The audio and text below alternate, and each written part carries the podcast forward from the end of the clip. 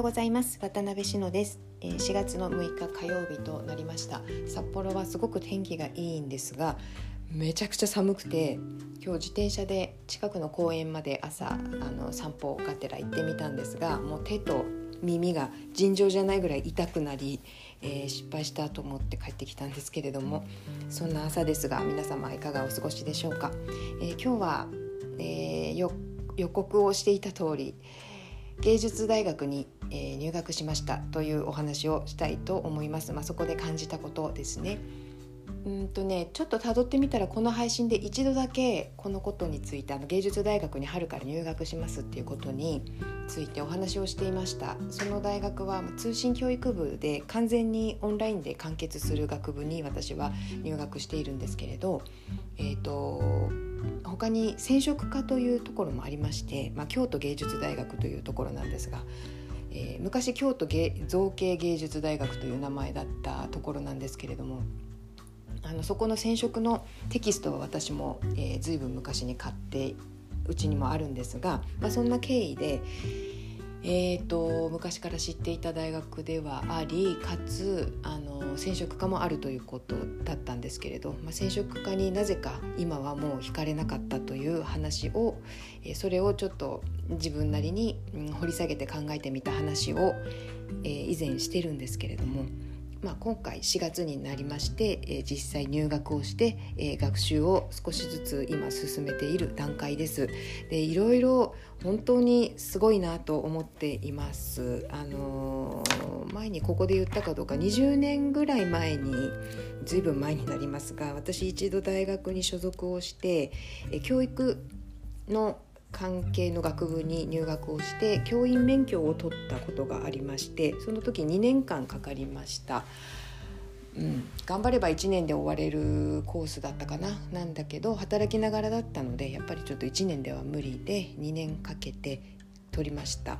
でその時と今と比べたらもう本当にもう何もかもが違ってすごいですよね。京都芸術大学も20年前どういうふうに通信多分大昔から通信教育部あったと思うんですよね。どういうふうにやってたのかわからないしあの私が教育の明星大学というとこだったんですけどそこも今はどんな感じで通信教育部があるのかうん、わかんないけどいや本当にすごい20年前はだってインターネットなんてなかった時代なので、えー、とレポートもかろうじてワープロがありましたので、まあ、ワープロで打ちそれを手書きで清書して出すという時代だったんですよ。もう化石みたいな話ですが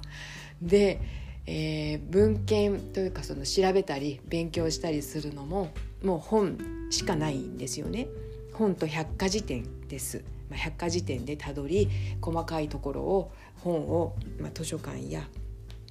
あ書店で買ったりとかねそういうような時代でした。で本当に孤独でした。あの周りに仲間は一人もいなかったので本当に孤独でした、まあ、かろうじて、えー夏季スクーリング冬季スクーリングというのがあって何日間かあの明星大学が東京にあるんですけれどそこに行き少し通うんでその時に知り合った人が何人かいたけれどもあの時携帯電話ってあったのかな？もうなんかそんなのも分かんないぐらいの昔ですけどまあつながりはできませんよね。一時的には話をするけど帰ってきたらもうそんなに連絡は取り合わなくなって、うん、本当に孤独だったけどよくやりましたよね。教育実習なんかも自分で手配をしてやったりしたんですけど、まあ、本当にそれとは雲泥の差で、えー、とまずですね、えー動画が配信されてますよね。授業の。もうそれもさもうスマホで見れてしまうというだからでその動画も1本こう5分とかそのすごい短い時間でたくさん配信してくれてるんであの隙間な隙間の時間で見れるんですよ。なんか通勤してる人は本当に通勤時間中とかも見れるだろうし、えー、と私なんかはちょっとその空いた時間に見るとかができるわけなんですよね。でそれをちょっとずつ積み重ねていって、えーやるしあのレポートも全部オンラインだしその辺はものすごく手軽ですよね。でえー、とまず入ってすごいなと思ったのがコミュニティがすごい充実していてその教科ごとのコミュニティもあるし、えー、住んでいる地域ごとのコミュニティもあるしであ学部全体の、えー、コミュニティもあるんですよね。でそこでもういろんな情報が、えー、交換されているのはもちろんなんですがあのメンターとしての存在の人たちがいるんですよ。要するに卒業生が、えー、ちょっと関わってくれていて、えーと、なんかあ別れないとか不安だっていう人を見つけてはこう話しかけてくれるんですよねだからもう完全に本当にあのバーチャルな世界というかデジデジタル空間においてインターネットの空間においてそこにもう大学生活が、え、存在しているんですよ。これって本当すごいなと思ってなんかもうあの人間の脳の構造が根本から組み替わってますよねきっと。でその、えーと、疑似体験ということについてちょっと私は掘り下げて考えてみたのが前にも配信してるんですが人間の体って想像しただけでも、えー、実際にそれを体験したと勘違いするそうなんですよ。あのこれはほら病気を治す時の話をしている時に言ったと思うんだけど病気治すっていうか免疫力を上げるか、うん、免疫力を上げる。あのこういう時代でね行きたいとこに行けなくてもやもやもやもやあのたまる鬱憤がたまるよりも、え行ったことを想像して楽しい気持ちになった方が、えーと体は実際に行ったと同じ体験をするそうなのでだからそうやって体を騙すじゃないんだけどもその方が免疫力ははるかに上がるよねってそれは科学的に証明されてますっていうことを言ってるんですけどそれと同じで本当にあの疑似体験だけれども大学生活を送っているようなうん体験をするんですよ家にいながらにして。でえーと、そこに思ったのが私は一度本当の本当というかリアルな大学に、えー、通って4年間通っていたことがありますのでその体験があるからこうやってえっ、ー、となんていうのかなインターネットの仮想の空間でもそのように、えー、体験をリアルに感じられるのかなとも思ったんですよ。自分に大学生活、まあ、大学じゃなくかったとしてもあの学校生活が自分の中にそういう体験がなければ、えー、いくらインターネットの世界でこうやって、えー、つながりができたとしても、えーと、その体験を、えー、感じることはできなかったんだろうかもしくは違う形で、